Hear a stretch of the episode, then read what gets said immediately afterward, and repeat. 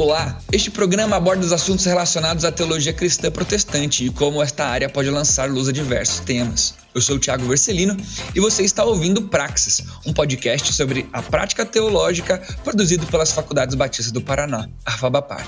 Se você se interessa por questões teológicas e bíblicas e quer entender melhor como é a prática teológica, este podcast é para você. Ajuste o volume, prepare a mente e o coração e seja bem-vindo.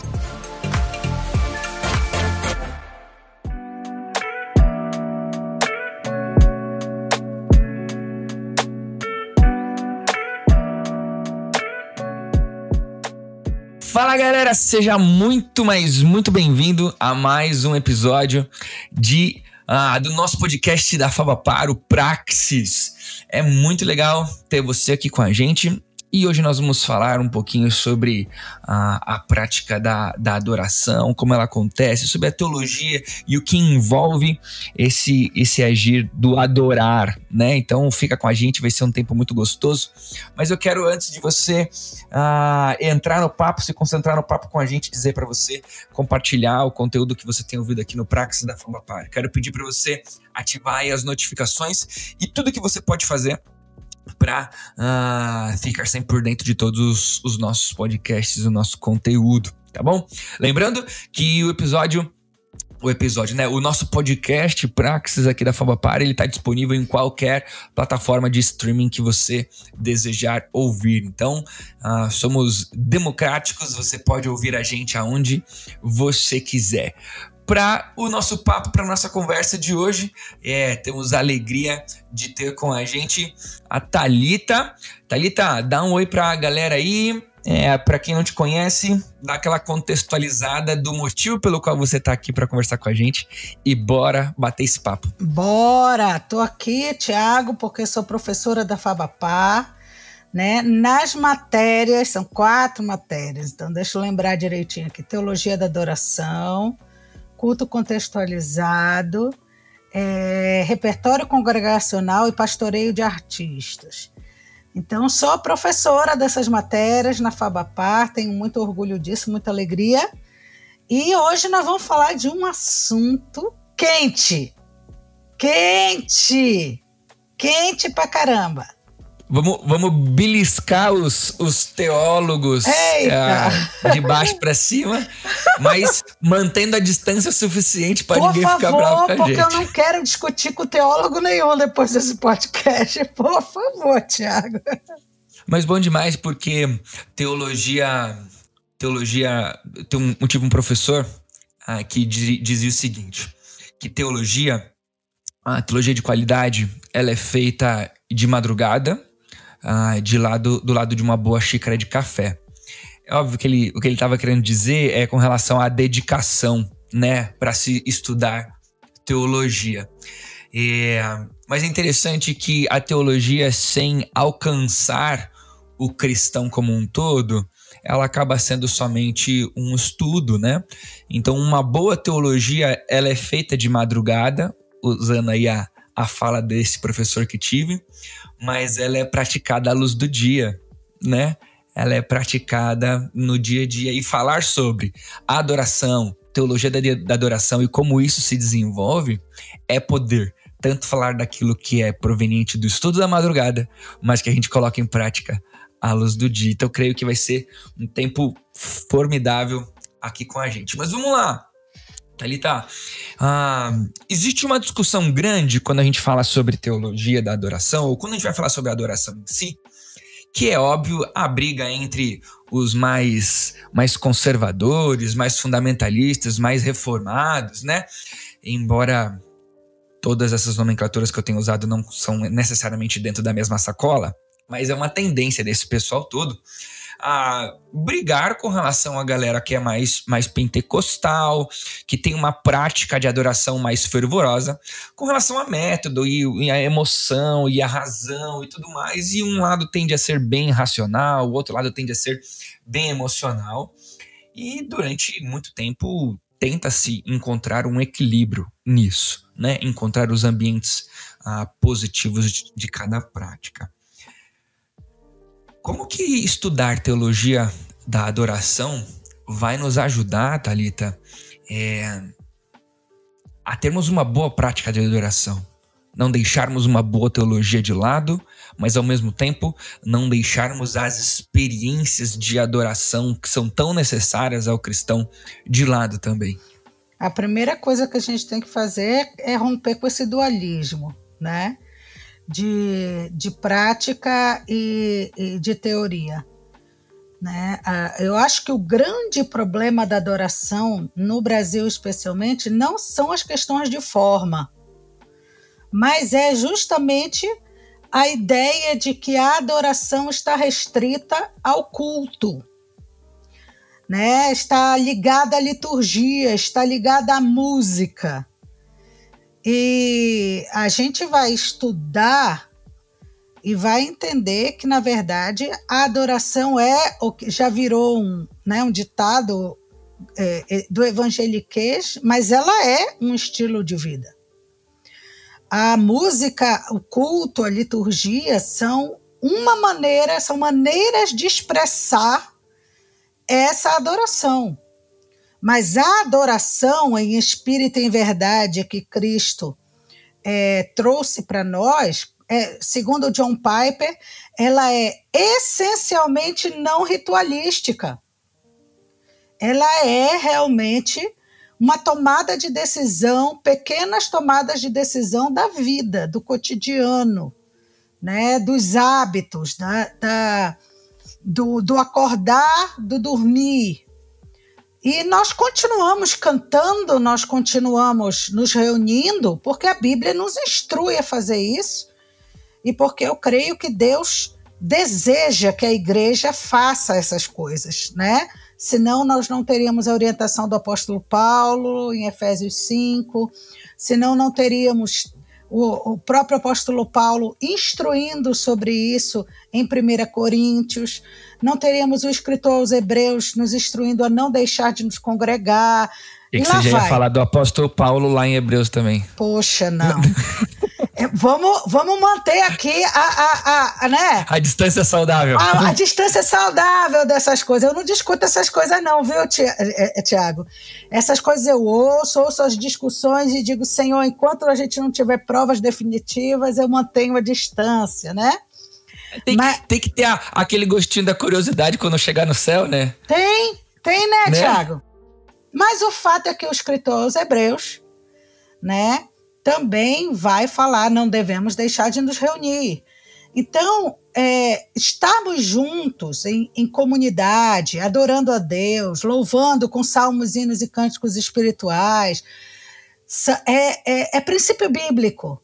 Mas a adoração não se reduz mais às nossas práticas é, litúrgicas ou às nossas práticas cerimoniais, essa é a palavra correta, né, que foi que foram completadas ou que foram significadas por completo na pessoa de Cristo. Por isso não estamos mais presas a ela. É, uh, se você quiser uh, matar sua curiosidade de Hebreus, a gente tem um, um, perito de Hebreus na nossa casa, na faculdade, que é o professor Reginaldo, né? Ô, oh, maravilha! inclusive já gravou alguns episódios então me diz quem. Ele, quem ele diz ele. que é? Quem ele diz, Tiago? Eu vou deixar pro pessoal ir caçar no, nos podcasts o, Puxa vida. O, então os episódios eu, sobre Hebreus. Até eu vou atrás desse episódio para saber. Mas, Thalita, você usa uma palavrinha que eu acho que pode nortear um pouquinho a continuidade do nosso papo. Você falou sobre o desejo de Deus em relação é óbvio que você vai num restaurante e você tem uma experiência positiva nesse restaurante, você come uma comida gostosa, você recebe um bom atendimento, você tá num ambiente bacana, é muito natural eu chegar aqui, né, no nosso encontro para gravar um podcast e dizer assim, antes da nossa conversa, Talita, você precisa você já comeu no restaurante tal? Ah, não. Então você precisa correr naquele restaurante e comer lá. Por quê? Porque foi significativa a experiência tamanha que eu desejo que outras pessoas conheçam esse restaurante, comam lá, curtam a comida que tem lá, o atendimento e tudo mais. É, não vou lembrar agora quem é, mas é, há um, um, um pensador cristão, um teólogo que diz que a gente só tem condições de adorar é, aquilo que de fato a gente conhece ou aquilo que a gente deseja. Se eu não adoro a Deus, provavelmente é porque eu não conheça verdadeiramente a fim de adorá-lo. Adoração parte de um desejo humano de querer uh, corresponder ao conhecimento que nós tivemos a respeito de Deus. Qual o lugar que você vê, Talita, desse desejo humano quando nós vamos falar sobre adoração? Deixa eu só, longe de mim, querer te corrigir, tá, Tiago? Mas só te Manda acrescentar, ver. tá? Eu mas, não mas creio. Quando tá errado, tem que corrigir mesmo. Não, não, não, não. Não é erro, não. É, eu não creio que haja desejo humano de adorar a Deus da própria natureza humana. A uhum. própria Bíblia, em Lamentações, perdão, Eclesiastes capítulo 3, vai dizer que foi Deus quem colocou a eternidade no coração do homem. Legal. O próprio Deus colocou o anseio pelo conhecimento e pelo relacionamento com o eterno. Então, até mesmo isso, o desejo do homem se relacionar com Deus é fruto do próprio Deus, da natureza de Deus em nós, tá? Esse é o que eu acredito. Mas é fato que há pessoas que dão vazão a isso e não.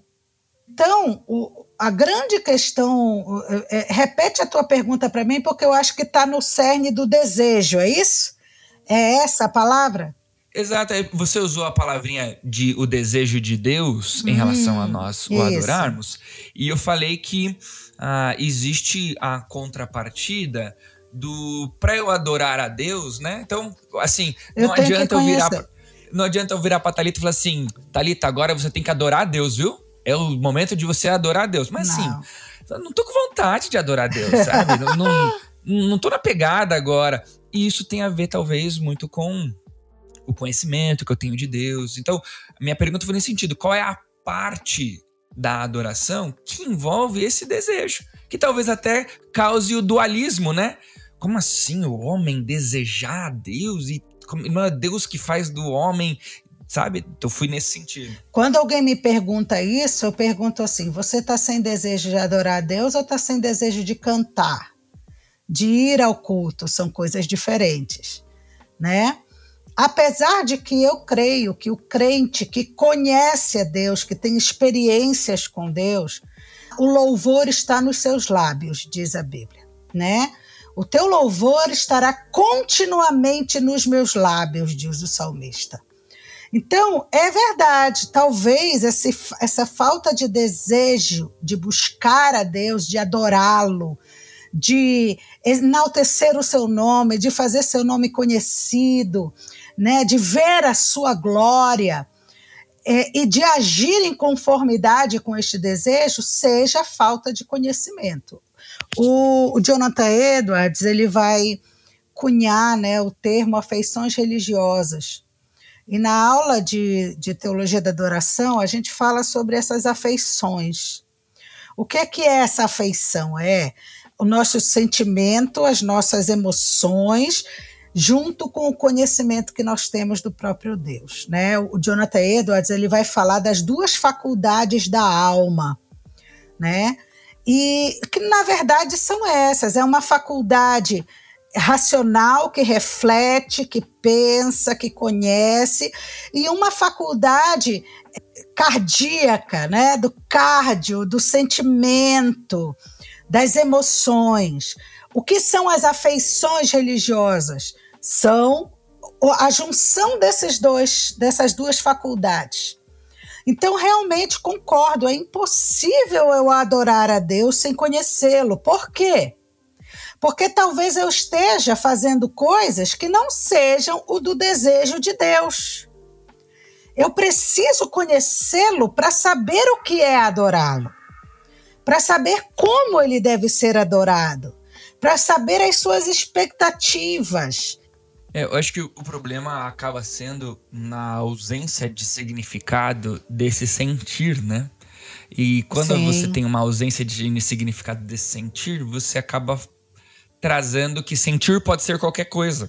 né? Sim. E aí isso, isso às vezes bagunça, né? Então, por é exemplo, por isso que quando... a gente precisa se amparar numa teologia forte. Me amparo na teologia de Jonathan Edwards, acho que não preciso nem apresentá-lo, né? No livro, é, especialmente no livro de afeições religiosas, quando ele vai tratar profundamente. Olha, Tiago, como poucos têm coragem. Eu fico imaginando esse cara do século XVII falando de razão e emoção com tanta propriedade. Como muitos hoje, com todo o conhecimento que a gente já tem de psicologia, de, de tudo, não tem o nível de profundidade e de propriedade. Mas Jonathan Edwards vai falar né, sobre a importância desse ser completo.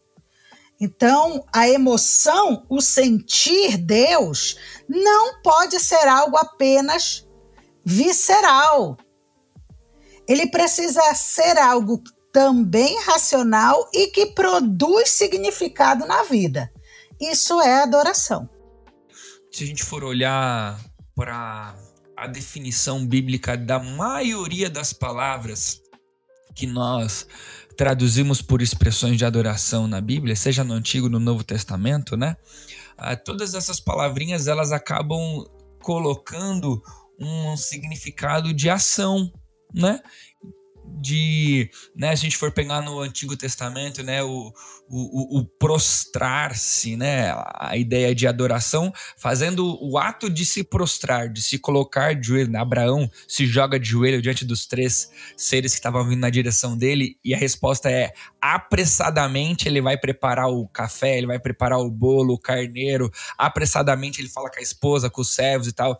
Uma ação. Se a gente olha no Novo Testamento, né, as palavrinhas é, gregas para adoração também, latreia, proscunel, também a mesma ideia de serviço, né, de culto. É, me briguem aí aos aos americanos e quem gosta da língua inglesa, né?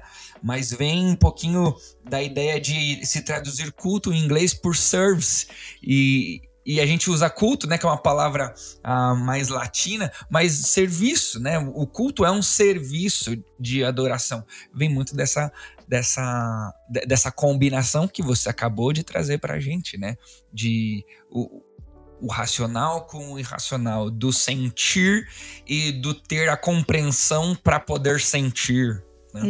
Isso. É, é, eu gosto muito, eu acho que eu já falei isso no outro podcast, da tradução do, de Romanos 12, 1, da nova tradução da linguagem de hoje.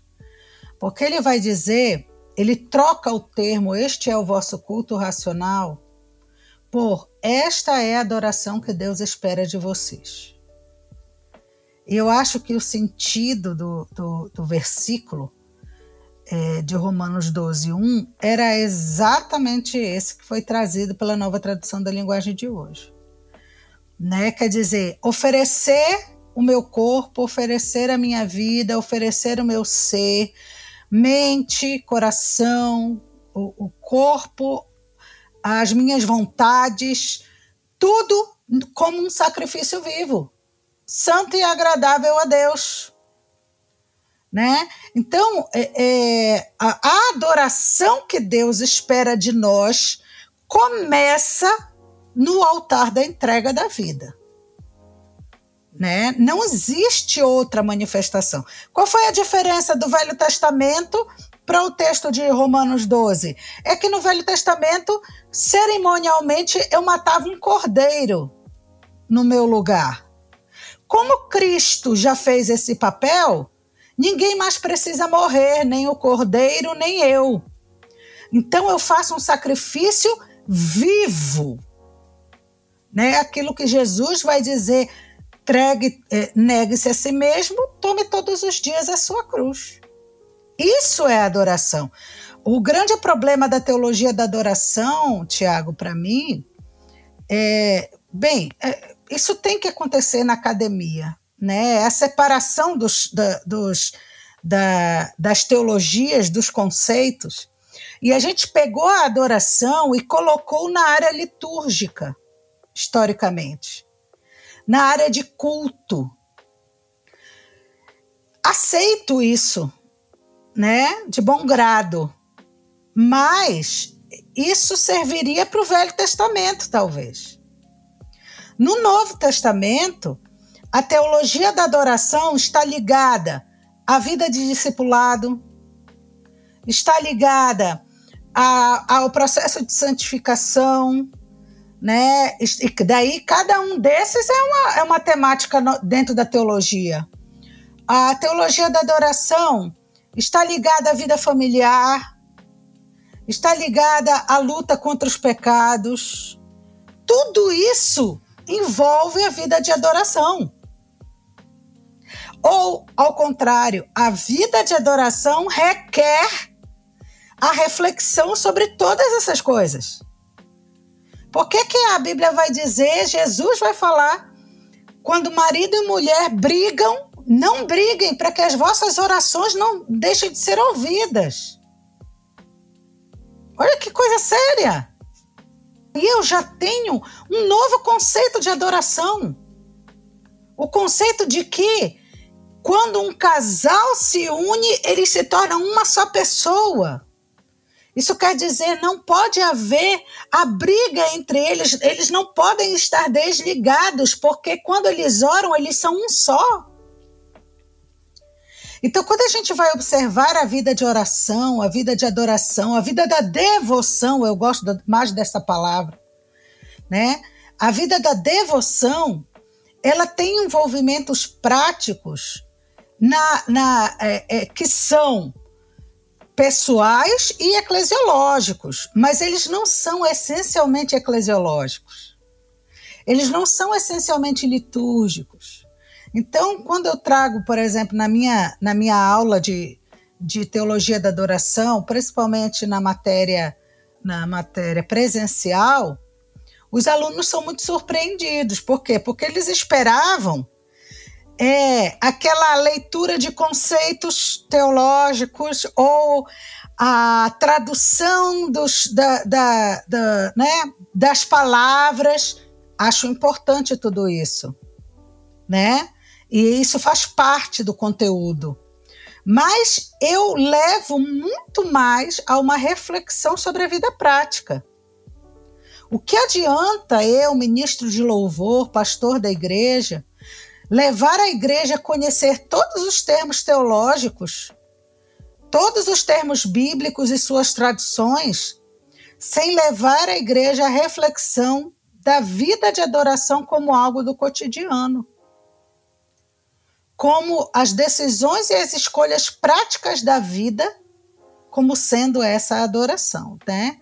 Então, é, é uma quebra de paradigmas mesmo, é muito difícil. A gente leva, Tiago, umas três aulas só para sair, assim, para a cabeça entrar no eixo dentro das reflexões, porque a teologia da adoração, infelizmente, está muito associada à questão litúrgica. Meu propósito com a matéria não é desassociar completamente, mas é trazer a reflexão que, segundo os teólogos, grandes teólogos, a adoração não é mais é, uma questão da uma questão é, é, ritualística de ritos. Ela é uma questão de hábitos. E ela acaba sendo é, expressada ah, numa pluralidade muito grande, porque a adoração não é um reflexo da forma e da atitude ah, litúrgica, mas ela é uma reação do, da compreensão, do desejo, do, do relacionamento, e daí eu expresso essa adoração ah, liturgicamente dentro Isso. do culto, né? mas eu expresso essa adoração das mais diversas formas. Olha, né? o Jonathan Edwards ele vai dizer: tenho para mim que a única razão da gente cantar no culto é porque essas coisas afetam as nossas afeições por Deus, estimulam as nossas afeições por Deus. Afinal, a conversa de Jesus com a mulher samaritana já deixou bem claro, né? Não tem mais lugar certo para adorar. Aí é, de, não aí é, é mais demais. em Jerusalém, nem não é mais, não tem mais lugar certo. É demais. Então não é só sobre cantar a música na igreja. Não, não é só sobre isso. Não é mesmo. Não é mesmo, né? Cantar a música na igreja precisa ser um dos fenômenos. Precisa ser uma das reações, assim como quando eu digo não ao pecado, a um pecado meu do dia a dia, eu estou adorando a Deus. Né? Qual é a diferença? Poxa, Thalita, então da maneira que você está falando, eu não preciso ir no culto. Não, a gente começou esse podcast aqui desmistificando isso, né? Precisamos sim, porque Deus se agrada da exclusividade. Quando nós separamos espaço no nosso dia, nos nossos recursos financeiros, na nossa vida e dizemos: esse tempo é só do Senhor. Nós fazemos isso todos os dias através da nossa devocional diária, Mateus 6, né? Fazemos isso em comunidade alguns aos domingos, outros outros dias da semana, mas fazemos isso em comunidade. Saímos da nossa vida, podíamos estar no parque com a família, podíamos estar na praia, mas deixamos de fazer isso para exclusivamente dedicar aquele tempo ao Senhor. Deus deseja isso. Deus se agrada disso. Amém, amém. Puxa, Dalita, aqui, que incrível, né? Ah, essa semana eu tive algumas oportunidades, inclusive, embora quem esteja nos ouvindo, sei lá, em qual ano da vida que eh, vai ouvir esse podcast, mas nessa semana de gravação, né, eu tive algumas conversas de algumas algumas dificuldades entre membros de igreja que estavam presos a dogmas religiosos, a práticas litúrgicas. O assunto nem era adoração, uh, o assunto era ceia. E era interessante ver como essas práticas religiosas, esses dogmas religiosos litúrgicos, né, de, de aquilo que a gente sempre fez, porque sempre foi assim, é, aprisionando a, essas ovelhinhas, impossibilitando elas de terem algumas experiências com Deus, porque elas estavam apegadas àquilo que sempre foi feito assim, né? Eu acho que um episódio como esse, ele desmistifica a prática da adoração litúrgica, a prática da adoração, do cantar a música na igreja, para algo muito, mas muito mais abrangente, inclusive tirando aquele fardo daquela pessoa que, ah, mas eu não, não consigo chorar no louvor da igreja. Eu não, não fico emocionado. Eu não. Às vezes eu nem gosto do, do estilo da música da igreja. É. Eu, eu, eu curto Muitas vezes eu não gosto. né? Ó, tem isso também. Eu curto outra coisa e essas pessoas talvez hoje ela tá se, se libertando. Ela era liberta pelo evangelho, mas estava sendo aprisionado pelo método de adoração que estava sendo imposto sobre ela. Exatamente. Ao mesmo tempo, Tiago, a gente tem que refletir. É, essa é a diferença. O fato de eu não gostar de uma música não pode me impedir de ser um adorador. Cantá-la não quer dizer que eu não esteja adorando. Eu posso estar com os lábios fechados, falando com meu Deus, enquanto aquela música está sendo executada. Eu não posso é aproveitar esse momento em que a música está sendo executada, para que durante o culto que eu estou dedicando ao meu Deus, eu use esse tempo para falar mal do, de quem escolheu a música, para ficar dizendo para o lado por que, que eu não gosto dessa música. São essas reflexões que a gente tem que ter. Eu não gosto da canção, eu fecho os meus olhos e começo a orar. E começo a, e, e, e começo a falar com o meu Criador, né? Mas eu não posso transformar aquele, aquele ambiente do eu não gosto em outra coisa que não seja a devoção completa ao Senhor. Isso é exclusivo. E entender a questão do corpo de Cristo, né? Porque quando a gente está em um corpo e a gente vai para um culto público, o culto público ele é uma é, é um abrir mão de todos os lados para um senso cada vez mais comum, que abranja a maioria da comunidade. A gente pode, num próximo podcast, Tiago, falar sobre essa questão de repertório congregacional, e o papel do, de quem escolhe esse repertório, como é difícil, justamente pensando nessas coisas, tá? Mas fica para um próximo, porque já passou nosso horário. Thalita, muito obrigado. Obrigada obrigado a você, mesmo. meu amado. É sempre um, um prazer, prazer, privilégio conversar contigo. Obrigado porque não é uma não é um conteúdo desprovido da experiência que você tem na igreja, né, na primeira igreja batista. É sempre muito gostoso. Valeu mesmo. Obrigada. Um abraço e, e até o próximo. Obrigada a todos. E procurem a gente lá na Fabapá, né, Tiago? Vem lá ser Boa. nosso aluno, vai ser bom demais. Temos uma ênfase exclusiva para o desenvolvimento da formação em adoração, né? Isso. né? Bem legal. Show de bola. Um abraço, Thalita. Beijão.